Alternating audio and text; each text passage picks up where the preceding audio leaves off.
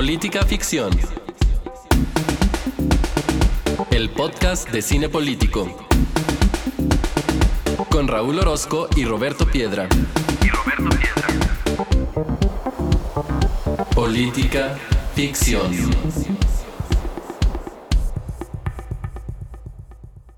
Bienvenidos sean todos a este segundo episodio de Política Ficción.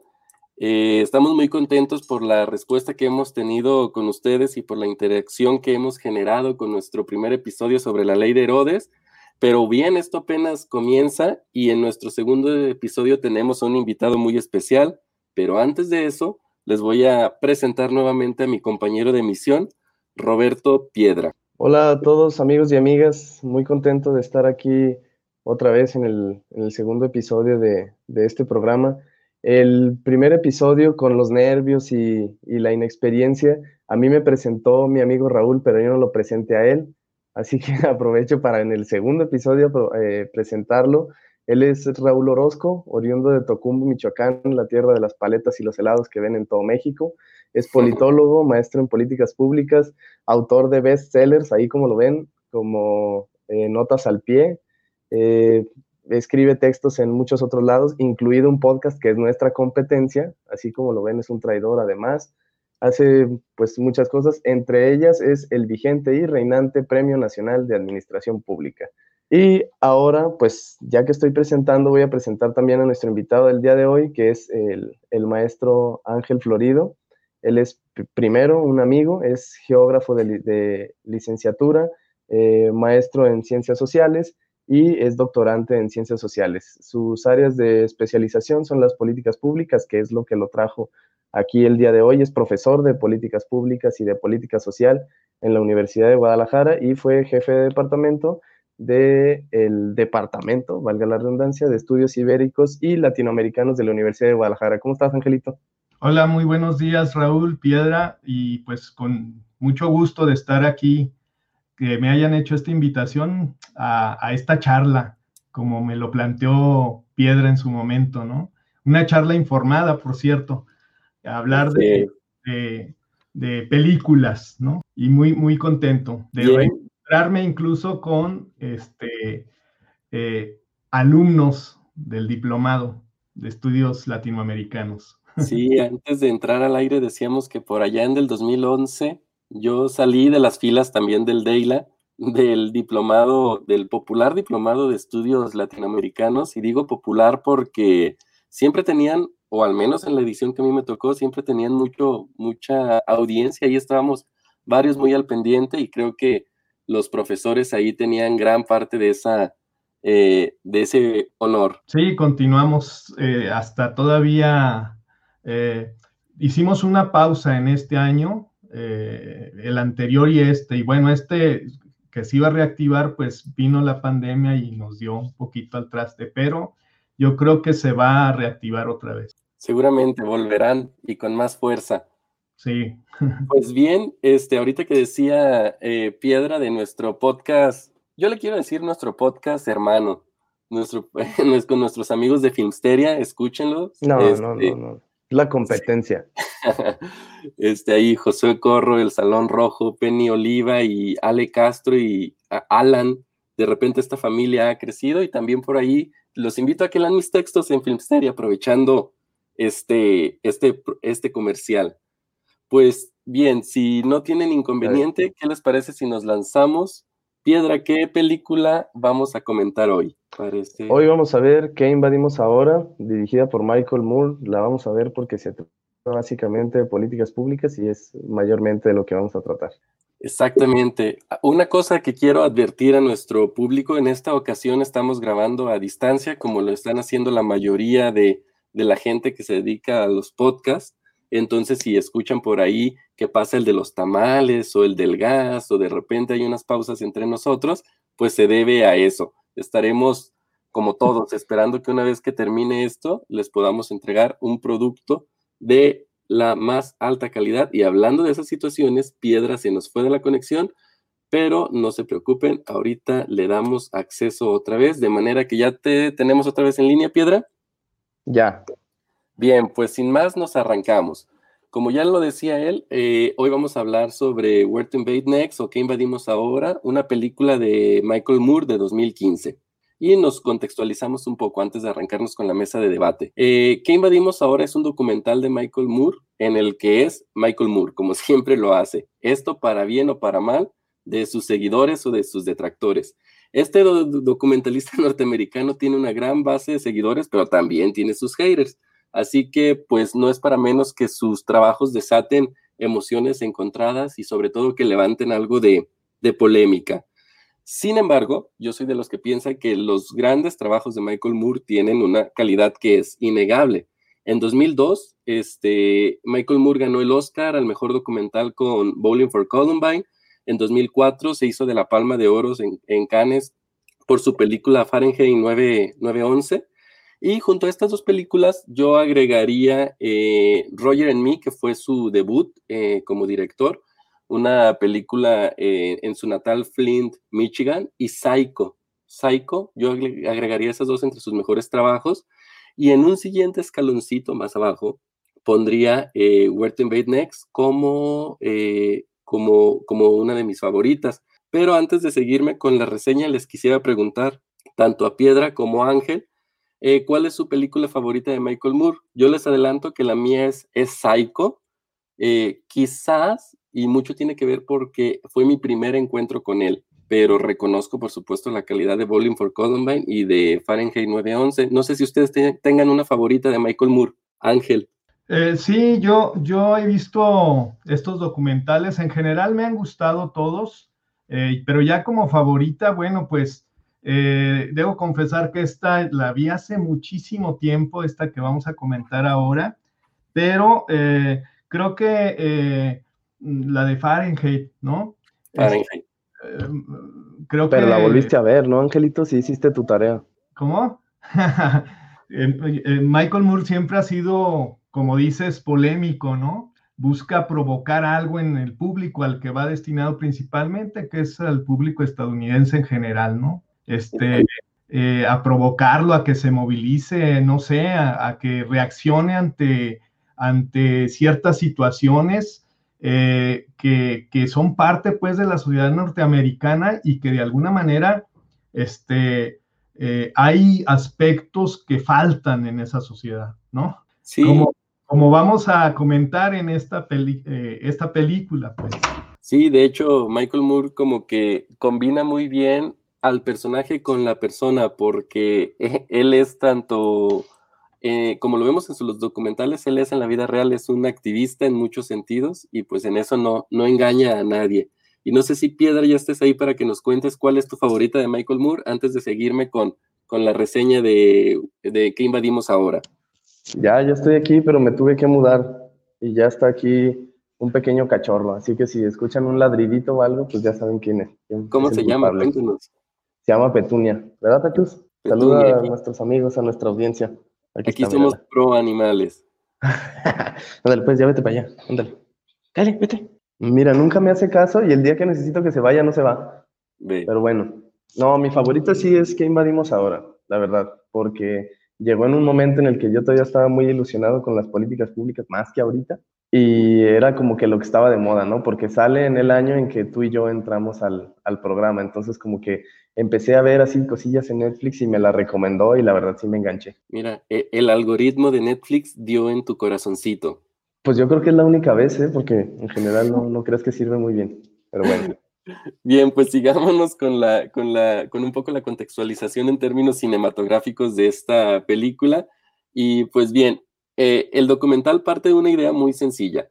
Es, todos sabemos que Estados Unidos tiene un gusto especial por invadir otros países y aprovecharse de sus recursos, una situación que es histórica de este país. Y Michael Moore dice, ok, pues me voy a insertar yo también en esta ola invasora para robarme algunas cosas y esas cosas van a ser ideas.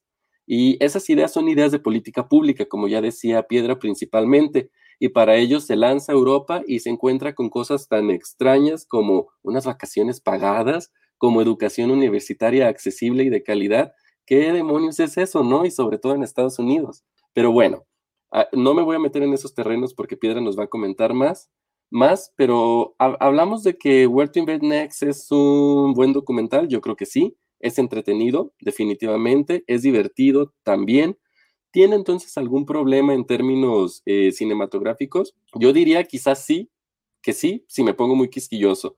Y es que aunque todo documental sabemos que de entrada es un recorte de la realidad y que todos vemos solamente lo que la cámara quiere que veamos, me parece que Michael Moore eh, solamente se enfoca en estas grandes ideas de política eh, como si dicha idea representara a todo un país y como si comparáramos el cielo europeo contra el infierno americano, y me parece que no es así. Sin embargo, y en su defensa, él lo sabe, él sabe lo que está haciendo y no solo lo sabe, sino que lo advierte, y eso pues es un ejercicio de, de honestidad. Él no nos está mintiendo hacia dónde se va a dirigir la, la película.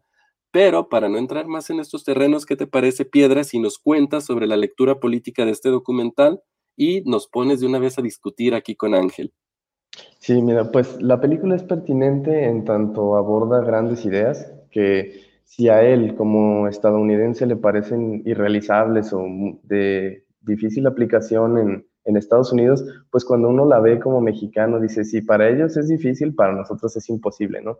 Entonces es desalentador en ese sentido, pero eh, se parte también del reconocimiento que todos los casos que nos muestra el documental son un rotundo éxito, ¿no? Y se pasa por alto que todos los países tienen problemas, pero como dijiste tú, el propio Moore dice que fue a buscar las flores y no las hierbas, o sea, fue a buscar las mejores ideas para traérselas. Es, en general, pues es, es pertinente en tanto viaja por, por toda Europa e incluso por el norte de África.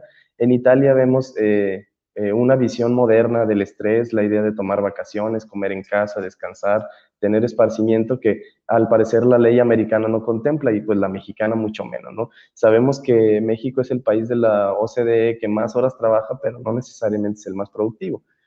En Francia, cuando nos lleva a las escuelas, vemos políticas eh, educativas sumamente exitosas de desayunos escolares y de educación en general, en el cual pues los alumnos tienen un menú con quesos carísimos y este menú pues pasa por el consenso de los padres de familia, los maestros y hasta del mismo ayuntamiento, lo cual nos muestra pues un involucramiento de los gobiernos locales en eh, las políticas públicas. En Finlandia igual nos presentan otra política educativa que consiste básicamente en suprimir las tareas y reducir las horas de clase de 3 a 4 horas diarias, lo cual pues nos podría parecer una locura, en Alemania eh, viajamos a una fábrica que la verdad parece más universidad que una fábrica. Ahí conocemos a una especie en peligro de extinción como es la clase media y una forma de organización plural dentro, de, dentro de la organización. voy a omitir varios países por decir los más relevantes o los que dan más para la discusión.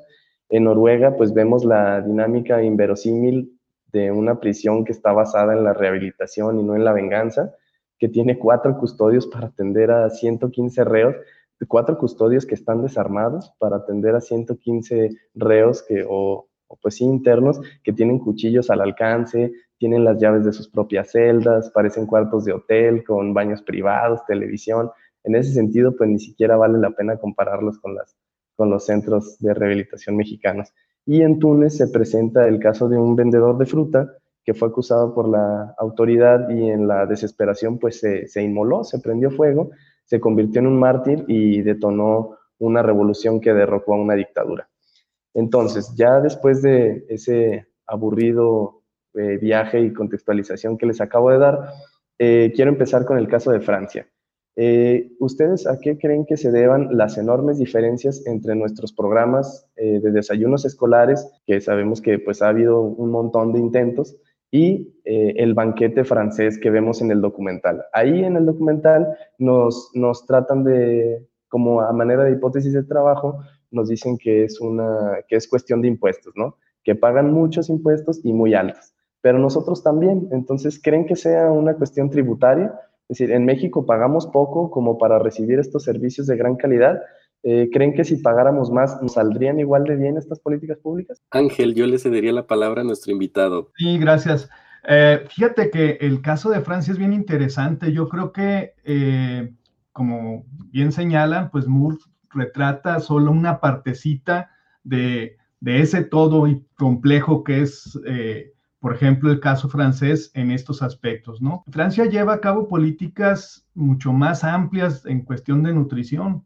A propósito de lo que está ocurriendo ahora en México con la prohibición de ciertos productos o, alimentos chatarra en Oaxaca, en varias entidades donde ya se empieza a plantear esta problemática, bueno, en Francia, eh, ¿desde cuándo, por ejemplo, se prohíbe la venta de, productos chatarras a niños, ¿no? Pero también eh, hay políticas en la propia elaboración de, los productos. Yo tomando una Coca-Cola, pues era mm, no con tanta azúcar, ¿no? O sea, sabe diferente a, las cocas en México. Acá saben más, más buenas, ¿no? pero, pero sí hay como ese otro tipo de, políticas que tienen ese aspecto mucho más amplio. Y desde luego, o sea, eh, sí va a centrar mucho en la cuestión educativa, en los, en los comedores escolares, donde pues la verdad sí, sí resulta muy completa la comida que se ofrece en, estos ámbitos, en todos los niveles, ¿eh? En todos los niveles, este, ¿por qué? Eh, porque ya hay como también una especie de cultura nutricional que vinieron aplicando desde hace mucho, en la cual los niños pues no, no son tan nacidos a, ciertos productos chatarra, ¿no? En los comedores, si vieron también el documental Agua, ¿no?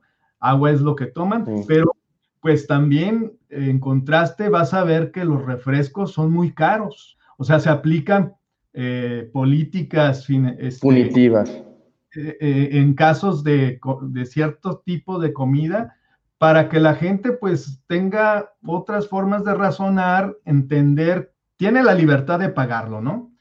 Pero también eso puede restringirlo en cuanto al acceso a esos productos. Y ahora vemos en México pues que están llevando ciertas, ciertas políticas.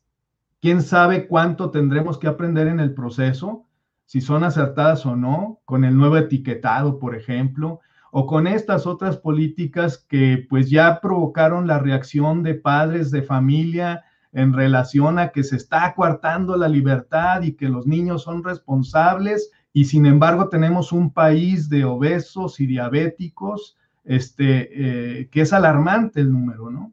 Entonces, ¿hasta cuándo podríamos pensar en llevar a cabo políticas de este tipo. En el pasado, si ustedes recuerdan, se planteó la idea de los desayunos escolares, ¿no? Pero desayunos escolares que fueron poco a poco, eh, sobre todo en las escuelas públicas, a, a lo, económico que se volvieron los productos chatarra, ¿no?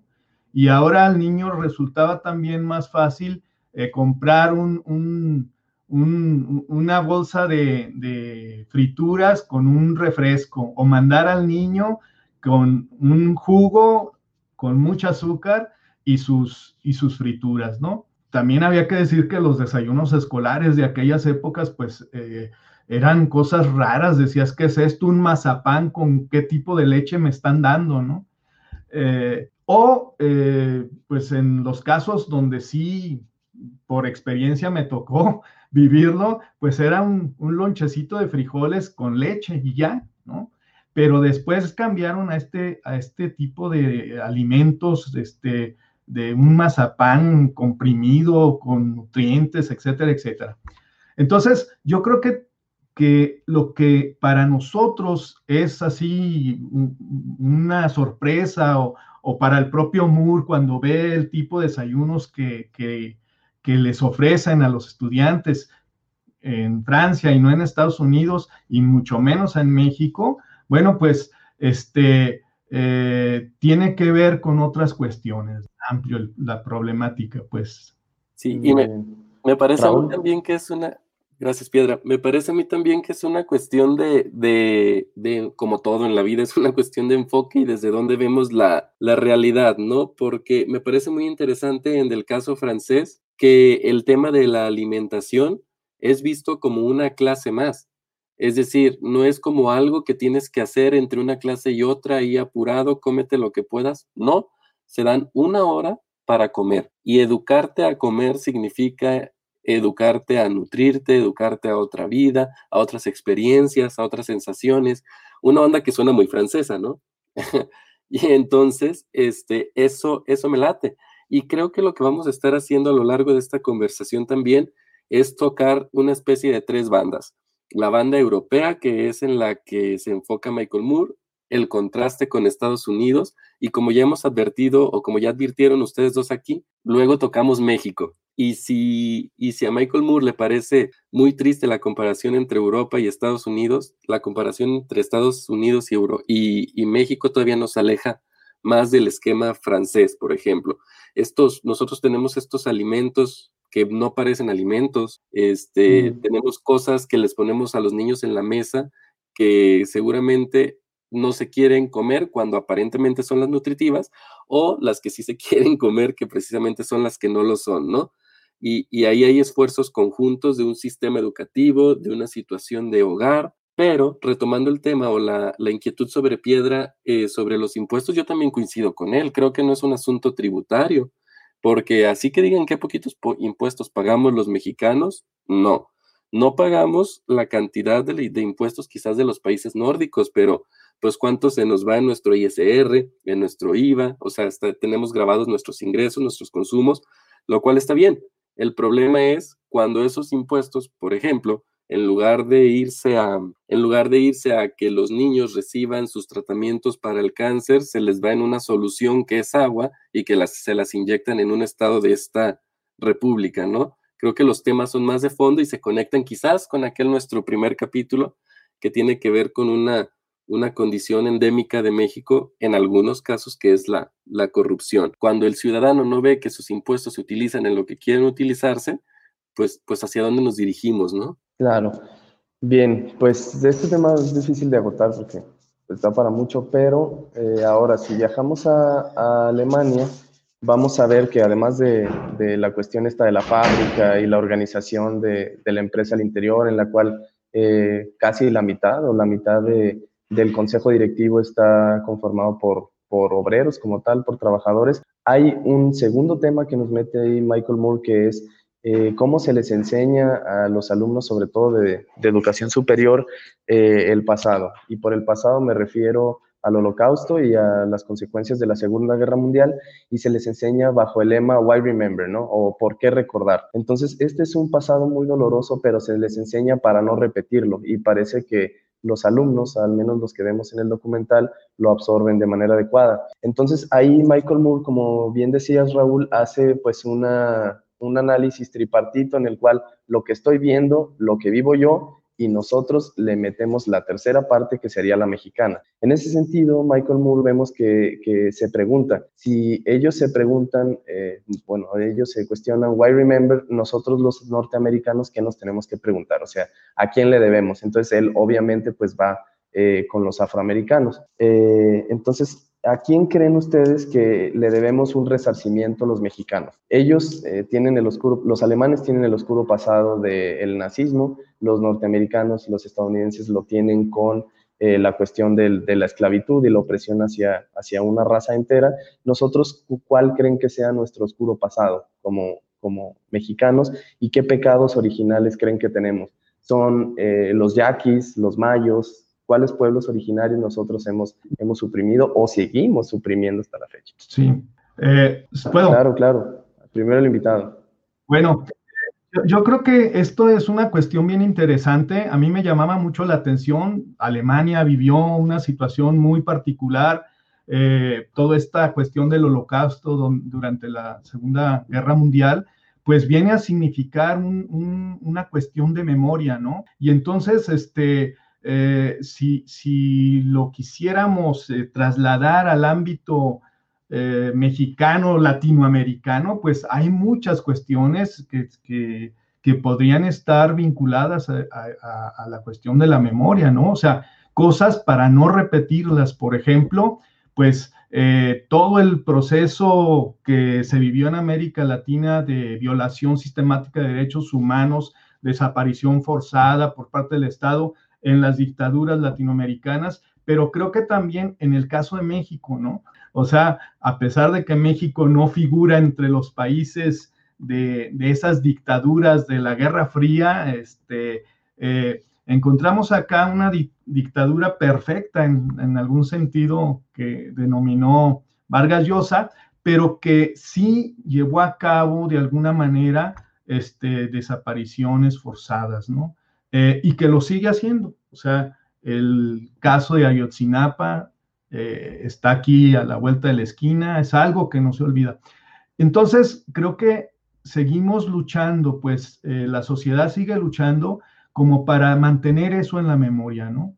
O sea, cualquier evento, cualquier situación donde el Estado esté interviniendo de alguna manera, eh, atentando contra derechos eh, humanos de ciudadanos, que haya sido un evento trágico, por ejemplo, decía lo de los 43, lo de San Fernando, lo de ABC, etcétera, etcétera. O sea, siempre va a haber como eh, ámbitos de memoria que se van a, a traer al presente, ¿no? O sea, ¿qué es lo que no tenemos que hacer? ¿Sí?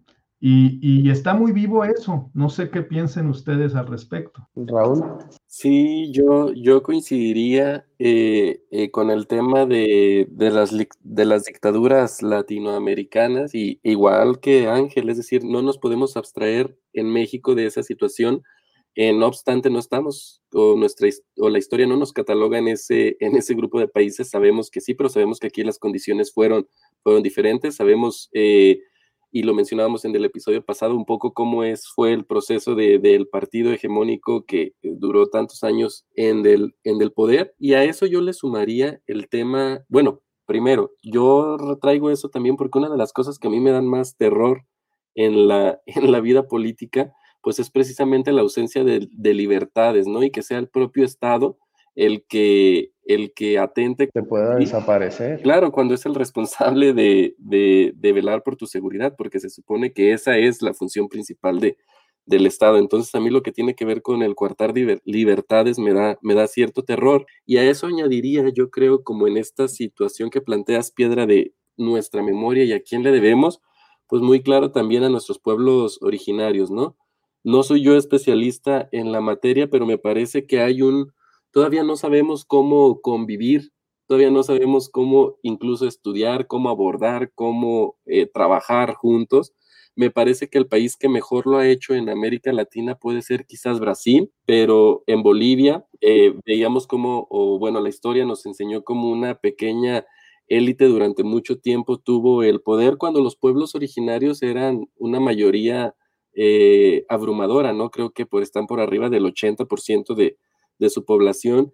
Y en el caso mexicano, este, pues luego vemos estos, estas terribles experiencias, ¿no? Que tenemos para con ellos de una marginación sistemática, pero también incluso en cuestiones más banales que no, que al final no son tan banales, este, en videos que de repente vemos en redes sociales y de cómo es el trato de un cierto perfil de personas hacia, hacia, hacia otro perfil de personas eh, eh, o, específicamente hacia miembros de las comunidades indígenas, pues que es, que es terrible, ¿no? Me parece que ahí tenemos esas dos grandes deudas. Sí, que además el hecho de que utilicemos como insulto la palabra indio, pues ya nos dice algo al respecto de lo que estás diciendo. Sí, sí, y, yo, yo, yo quiero decir pues que hay muchos eventos, ¿no? O sea, muchos eventos que son susceptibles de la memoria.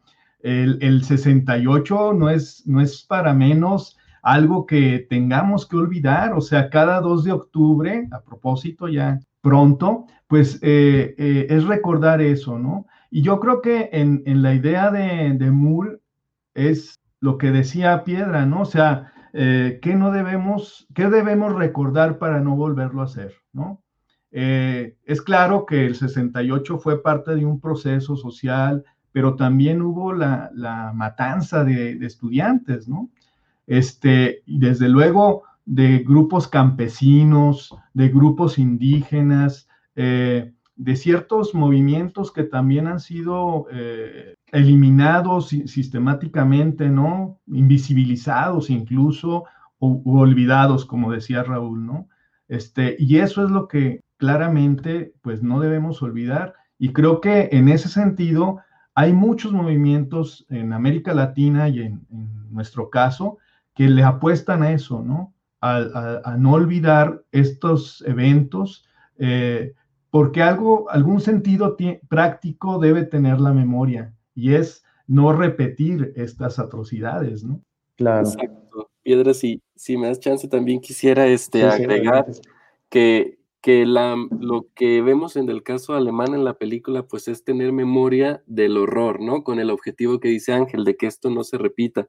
Y a mí me gustaría que en algunos años también en México pudiéramos ya hablar de que estamos teniendo memoria del horror que estamos pasando actualmente, que es el narcotráfico, este, la invasión que ha tenido este o, o cómo ha permeado en las estructuras del Estado mexicano. Ojalá que en el futuro estemos hablando de ello como una situación de memoria y que le estemos contando a nuestros hijos o a las siguientes generaciones de un México que no nos tocó vivir y que ya no es y encaminarlos a que recordemos el horror. Claro, que ese proceso de horror y resarcimiento de los daños no es imposible porque tenemos como ejemplo a Colombia. Es decir, después de pasar el horror de que ni siquiera los colombianos se, sentían a gusto con su nacionalidad, eh, cargar con el estigma siempre en todas partes, que cuando salen o cuando se menciona Colombia, pues el hecho de que tu país sea sinónimo de un problema público o, de algo tan grave como el narcotráfico, pues seguramente es doloroso para un pueblo, pero Colombia parece que está experimentando este resarcimiento, este proceso de memoria colectiva, de, introspección, en el cual pues ya parece que, hay un avance. En las redes sociales eh, les voy a poner una, en las redes sociales, en arroba Pficción Podcast, les voy a compartir una pintura que me gustó mucho en el Museo Nacional de Colombia, que, que mm, habla por sí misma está, pues, se divide en dos. En la primera se llama Guayacán, la pintura. En el primero está, pues, un, monito eh, arriba de, un, techo, un tejado, pero todos los que hemos visto las imágenes, pues, de la, del asesinato o de, pues sí, del deceso de Pablo Escobar, sabemos a quién se refiere, ¿no? Porque está vestido igual y, pues, eh, la, imagen es muy clara, ¿no? Se queda en la memoria. Y la segunda parte del cuadro resulta que es un árbol de Guayacán. Entonces, eh, la figura de Pablo Escobar muerto en el tejado se va como mm, evaporando y va formando un Guayacán. Es decir, cuando se va esta persona, se va el problema y el Guayacán es el pueblo de Colombia, ¿no? Este, este árbol frondoso que vuelve a renacer cuando el problema se va. Y a mí me consta que esta pintura impactó a Piedra desde su momento porque en cuanto la vio me lo compartió y me dijo, tienes que ver esto. Sí, pero bueno, ya eh, hay un, por cuestión de tiempo, hay, muchas cosas de las que quisiera hablar, pero elegí ponerles el caso de Túnez. En Túnez, como ya les dije, pues se nos presenta el, el caso de un mártir como tal, es una persona que no encontraba trabajo, un joven pues de veintitantos, treinta y tantos años me parece, que pues en la desesperación vende fruta, lo cual pues es algo muy, muy natural, ¿no? En todos lados pues venden fruta y tratan de, de salir adelante. Pero esta persona fue acosada por la autoridad y pues en la desesperación o en la manera de, de protesta se inmoló, se prendió fuego. Entonces esto detonó una revolución que incluso derrocó una dictadura. En este caso, hace algunas semanas vimos eh, cómo en la Ciudad de México, que al parecer iba a ser eh, un, gobierno progresista, eh, Lady Tacos de Canasta, que había pasado a la fama pues, por, su, por su peculiar grito, resulta que pues, le, le, tiran el carrito y se vuelve una escena que al menos en los medios, especialmente en Twitter, se nos presenta como muy, muy desgarradora. Y también hay una imagen de una anciana que también al parecer estaba vendiendo algo en la calle y hay una niña pequeña que la está consolando. Esas dos imágenes pues eh, dieron la vuelta al país y en ese sentido les quiero preguntar, ¿qué tiene el ambulantaje que es como el objetivo de la ley en todas partes, no? Porque parece que hay un montón de problemas, pero el ambulantaje como que siempre es el objetivo de inspección y reglamentos, porque a las grandes construcciones, pues al parecer nadie les dice nada, eh, cuando venden horario, cuando venden cerveza o alcohol en horarios que no son, parece que nada, no pasa nada, pero cuando la gente trata de salir adelante por medio de la autogestión, parece que eso sí es un crimen, ¿no? ¿Creen ustedes que se debe castigar la autogestión? Porque en sentido estricto yo pensaba, bueno, o sea, estamos siendo incongruentes porque queremos que se apliquen los reglamentos, pero decimos, bueno, en qué sí y en qué no. O sea, el reglamento es específico en cuanto al ambulantaje y debe de haber una regulación. Pero cuando tocan a este tipo de personas, pues nos duele porque están tratando de salir adelante, están tratando de, sobrevivir, pero ¿creen que debe castigarse la autogestión como se castiga, Angelito? Yo, yo, yo creo que no, eh, pero aquí tendríamos que ver eh, esta actividad informal así le llaman, actividades informales, desde otros eh, puntos de vista y, en, hubo tiempos, hubo momentos en que el ambulantaje eh, era permitido y es más, se, se, proponía incluso, ¿no? Pero tenía que ver con cuestiones más bien clientelares, ¿no? O sea, eh, había sectores informales afiliados a, un partido y esa era su forma de cubrirse, ¿no? Si pertenecías a tal o cual este, eh, partido, bueno, ya la librabas. Eh, yo creo que siempre el ambulantaje ha sido un botín, pero a la vez también ha sido como un, un problema que tensa una situación, ¿no? Los comerciantes informales en un lugar son bien vistos en tiempos de campaña pero cuando el gobierno llega al poder en un municipio, por ejemplo, eh, ya les estorban y buscan siempre bajo ciertas políticas de reubicación de, del comercio informal, de, embellecimiento de sus este, eh, medios de venta, ¿no? Los carritos, etcétera, etcétera pues tratan de, cambiar un poco la imagen, pero siempre es una situación muy tensa, ¿no? Yo creo que siempre se viven esos momentos, o sea, los momentos preelectorales, ¿no? En donde venga, son bienvenidos, pero también no hay una ah, regulación clara en, en, este sentido y la que hay pues tiende a ser más bien de castigo, ¿no? De, de que no estés en la vía pública, de que si no tienes licencia, que cumpla tales o cuales requisitos. Entonces, eh, yo creo que aquí el problema mm, tiene que ver pues con estos aspectos, ¿no? Que están de repente muy vinculados a cuestiones políticas o estaban, quién sabe ahora, ¿no? Este, yo, yo digo que siguen estando, aunque los partidos cambien. De acuerdo. Raúl. Híjole, Piedra, qué tema tan difícil metiste a, a esta mesa, por, por lo siguiente, el tema del ambulantaje yo creo nos da por sí mismo para, para horas y horas de, debate, pero a ver, estábamos comentando hace rato que si pagábamos la misma cantidad de, impuestos de otros países y por qué no podíamos recibir los servicios que reciben los franceses, los alemanes, los noruegos. Bueno, una de las razones es que si bien es cierto que tenemos eh, tasas impositivas eh, relativamente altas, tenemos un problema muy grande con la informalidad. Y cuando hablamos de la informalidad, este, nos referimos casi siempre al, comercio ambulante, ¿no? Pero también hay otros sectores más grandes, de más alto calado, que también se las ingenian para no pagar impuestos. Y de hecho vamos a hablar de una película sobre eso la siguiente semana, pero no me adelanto. Entonces digo que es un tema muy complicado porque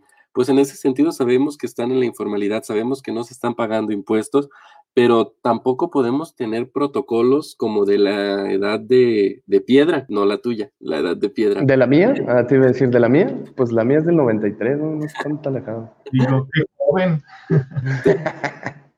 el, más joven de, de, esta mesa. Pero sí, es decir, lo que, lo que es cierto es que no podemos tener estos protocolos tan, tan violentos que no sepamos cómo actuar frente a una mujer como Lady Tacos de Canasta que termina todo su producto regado ahí en la plancha del zócalo o con una señora, este, un adulto mayor que entre quizás forcejeos y todo ahí termina triste con sus hierbitas. O sea, eso es lo que me parece a mí inconcebible. Pero, pero pues también, y por eso te digo que nos metimos en un tema muy complejo, porque también, pues, ¿qué esperamos si, si nuestras eh, fuerzas de autoridad, como puede ser, por ejemplo, la policía, pues no, no siguen protocolos en las cosas todavía de mayor calado, pues mucho menos en estas, ¿no? Lo que me parece inadmisible, por ejemplo, es que le termines quitando sus triciclos, no sé si recuerdan este funcionario que exhibió que mil, no sé cuántos triciclos iban a... Fueron retirados, en la, creo que en la alcaldía Miguel Hidalgo. Eh, sí.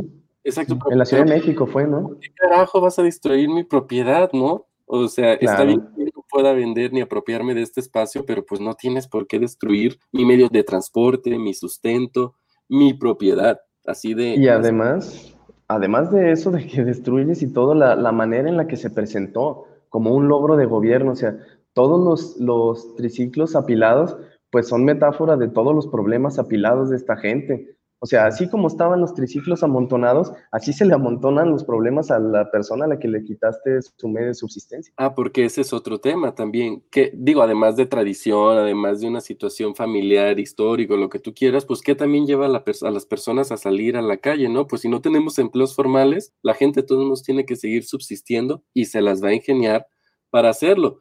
Además, no olvidemos también que históricamente este pueblo y sobre todo la Ciudad de México, pues desde antes de que siquiera llegaran los españoles, pues ha sido un pueblo que sale a las calles a vender sus productos. Sí, y la informalidad pues ha adquirido eh, ámbitos a veces, en, eh, la informalidad del comercio, ¿no? Me refiero a este tipo de informalidad porque efectivamente hay otra informalidad con grandes ganancias que, bueno, pero, pero ha adquirido también formas muy, eh, que en algún sentido eh, son estables, por ejemplo, los tianguis, ¿no? O sea, ahí pagas tu piso y ya puedes trabajar, pero estás asignado a un lugar y es un día a la semana, etcétera, etcétera. Pero el problema tiene que ver con esto que decía Raúl, o sea, si un país no es capaz de ofrecer empleo, pues lo más seguro es que termines eh, en la informalidad, ¿no? O sea, eh, si no es capaz de establecer una eh, seguridad eh, contra el desempleo, pues eh, terminas en la informalidad. O sea, porque es el último recurso al, que, el que, al que tienes, ¿no? vender tal o cual producto, tal o cual cosa, tal o cual artesanía. acá los, los, los, formales, pues lo que reclaman es que estamos en, en desigualdad de circunstancias. Nosotros sí pagamos impuestos, ellos no pero también creo que es hasta tolerable, ¿no? Eh, esa situación, porque pues de lo contrario tendríamos problemas sociales mucho más graves, ¿no? Sí, que además esa postura que dices, Ángel, pues nos lleva a una, a una cuestión no tan difícil de, de solucionar porque no nos enfrenta en, en, lucha de clases el hecho de que los formales contra los informales, porque es tan mal visto ser informal o nadie quiere ser informal que tú no te pones a pelear qué beneficios tienen los informales, porque pues ya de por sí parece que es alguien menos que tú, es alguien rebajado, porque pues en realidad nadie quisiera estar en la informalidad.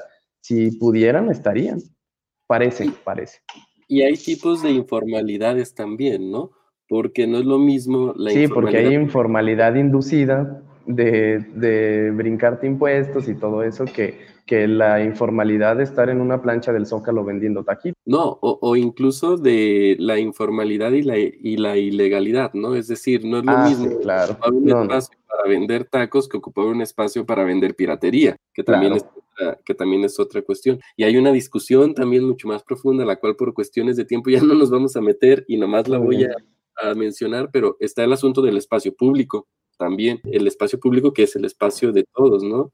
Y Además. hay una invasión también cuando no es formalizada, como decía Ángel, en estos esquemas como los tianguis, los mercados, este, pues, ¿qué onda con este espacio que es de todos también? Claro, porque además hay formas que combinan las dos IES que dijiste, la, informal y, la informalidad y la ilegalidad. Aquí en Guadalajara, pues vemos el caso que parece incontrolable y nadie nunca va a solucionar, al parecer, de la gente que separa los lugares. O sea, es informal y es ilegal esa persona tiene una actividad económica utilizando el espacio público. Exacto. Se apropia del espacio público. claro, pero no en el sentido que quisiéramos. No, no, no. no. Raúl, pues yo creo que vamos cerrando ya. Bien, pues me, parece que esta película da para muchos más temas, incluso de los que, de los que aquí se han expuesto. Nosotros no tenemos el tiempo que quisiéramos para, para abordarlos todos, pero definitivamente eh, me parece que ha sido muy productiva esta, esta sesión. Este, agradezco a Ángel los puntos, los puntos expuestos. A mí me parece que, que si ustedes así lo quieren, eh, cada uno de ustedes, y al final yo también lo haré, demos unas palabras sobre, sobre esta gran película de, de Michael Moore y los temas políticos que aquí tratamos. Ángel. Sí, yo nada más para no dejar, ¿no? Porque también por ahí se ha, se ha señalado una cuestión en el caso latinoamericano. Eh, cuando habla Michael Moore de las universidades, de la gratuidad de las universidades, ¿no? Eh, es sorprendente para él que, en Estados Unidos, pues allá se paga la educación, mientras en Estonia, pues es gratuito. Pero en muchos países de, América Latina habría que ver, pues la universidad es gratuita, ¿no? O sea, eh, muchos de nosotros eh, estuvimos en universidades públicas y bueno, no, no tuvimos esas cuotas tan grandes, ¿no? hablar de gratuidad, no sé si, si lo planteé en el punto cero, ¿no? Acá, eh, la UDG, por ejemplo, pues pagamos una aportación voluntaria, ¿no? Este, UDG, Universidad de Guadalajara. Sí, la Universidad de Guadalajara, eh, pero, pero pues muy lejano a las grandes cantidades que se pagan en universidades privadas, ¿no? Como en Chile, por ejemplo, o aquí mismo en México, ¿no? Entonces, creo que, que ese es un punto interesante porque, eh, pues, en el sur hay cosas también, ¿no? Podríamos decir que, que incluso en lo laboral, o sea, acá tenemos aguinaldo en ciertos eh, ámbitos formales de empleo, ¿no? Lo que a Moore le sorprendía, que en Estados Unidos no. Entonces, pues Moore se va a otros lugares y, como que si se viniera acá, pues encontraría otras cosas, ¿no? Y lo, lo otro interesante es que la fuente de todo esto curiosamente, es Estados Unidos, es su historia, es su legislación, es todos sus principios de libertad, democracia, lo que fueron generando esto y que en otros países se aprovechó y que Estados Unidos fue olvidando, ¿no? Entonces, pues, ¿qué pasó ahí en Estados Unidos? ¿Qué pasó con estos eh, valores de libertad, de democracia? ¿Qué, qué, qué significó que olvidaron eh, políticas en este sentido, ¿no? Sí, de acuerdo totalmente, Ángel. Eh, Piedra, si quieres eh, ayudarnos con un cierre de tus, de tus ideas. Sí, pues la, la, película o el documental fue relevante en el sentido que toca la, el odio la palabra y el término, pero es muy utilizado en las políticas públicas, que es la tropicalización, ¿no? El intento de hacer una política pública exitosa de un lugar que creemos mejor que nosotros traerla y ver, y ver cómo sale, ¿no? Porque es el, el debate eh, eterno, bueno, ni siquiera debate es, porque somos súper pesimistas cuando tratamos este tema y decimos, cuando vemos un buen ejemplo de política pública, decimos, pues sí, pero son noruegos, pues sí, pero son alemanes, pues sí, pero son norteamericanos, y entonces parece que nunca terminamos de tomar buenas ideas, pero la solución, al menos la cual parece la más aceptada en, en la academia, en, en, las políticas públicas, pues es el enfoque de Toolbox, de la caja de herramientas. Si tú te traes eh, una caja de herramientas, pues no vas a poder martillar con un desarmador. Entonces, eh, consiste en agarrar lo que sirve de una política pública o de un enfoque, de un método, de una técnica cualitativa o cuantitativa y usarla pues como mejor te convenga. En ese sentido, parece que es lo que deberíamos hacer con estos ejemplos que nos presenta Michael Moore. Agarrar las ideas y como, ahora sí, como dice la palabra, aunque me choque, pues tropicalizarlas, hacerlas a nuestra manera y tratar de que funcionen. Bien, pues yo a la usanza de Michael Moore me voy a robar las ideas de ustedes dos para mi cierre.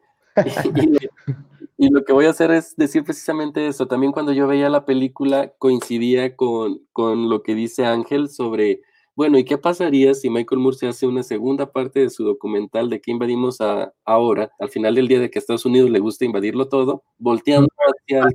Raúl, perdón, nos vuelve a invadir otra vez. Les van a quitar las visas, eh, cabrones, por andar de hocicones. no, por favor, no lo hagan. No nos escuche FBI. Este, sí, o sea, yo creo que también sería una aproximación este, interesante el saber qué se está haciendo en el sur y ahí va, le estamos pichando una idea a Michael Moore. Y la otra es precisamente esto, que, que me parece que en el ámbito de políticas públicas, que es al que nos, nos dedicamos tanto Piedra como yo en lo particular. Y Ángel eh, también. Ah, y Ángel también. Sí. La docencia. Sí, eh, sí, exacto, también la docencia, pero ¿sabes qué? yo tengo el chip de Ángel en Del Daily y se me olvida también esta otra parte de, este vida profesional. Eh, varias líneas de investigación, bueno, tres líneas de investigación en las que he venido trabajando. Eh, una se ha encargado mucho más a la docencia, aunque por ahí tuvimos algunos proyectos de política pública, y otras tienen que ver más con cuestiones de geopolítica, integración latinoamericana y eso, pero... Por eso Ángel nos va a acompañar cuando hablemos de la de Machuca. Sí, ya en algunas semanitas más tendremos a, a, Ángel de nueva cuenta por acá. Pero pues sí, y, este es también robándole la idea a Piedra, me parece que el término de voltear a ver qué se está haciendo en otros países en términos de políticas públicas para adaptarlo, si es posible, a tu realidad, eh, me parece un ejercicio necesario, un ejercicio de honestidad y un ejercicio sobre todo funcional. No lo que les funciona a los alemanes nos va a funcionar a los mexicanos, ni lo que funciona en Noruega va a aplicar para Bolivia, pero definitivamente todos podemos echar ojo de lo que estamos haciendo en diferentes latitudes. Y este, con esto cerramos.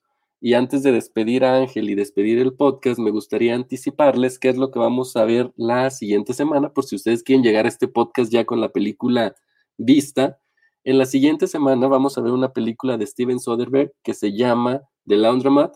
Es sobre principalmente el escándalo este de los papeles de, de Panamá. Y para esta ocasión nos acompañará Anel Vázquez Anderson, el, eh, la doctora Anel Vázquez Anderson, alguien a quien yo estimo mucho y que fue también mi profesora en la carrera. Eh, ella es este, politóloga, maestra en ciencia política con especialidad en teoría política por la New School for Social Research y doctora en ciencias sociales por la Universidad de Guadalajara. Entonces vamos a hablar de esta película la semana que viene. Eh, Piedras y eh, bueno, no, mejor voy a dejar que se despida primero. Angelito. Ángel. Sí, despídete, Angelito. si tienes redes sociales, comerciales, este es el momento. No, pues agradecerles esta plática, esta conversación. Para mí es siempre, eh, suma mucho, pues, conocer puntos de vista eh, y más de jóvenes como ustedes, ¿no? Muchas gracias por la invitación. No, gracias a ti, Ángel. Valoramos mucho tu tiempo y tu conocimiento vertido aquí en este podcast creo que nuestros escuchas van a estar también muy contentos como nosotros de haberte tenido aquí.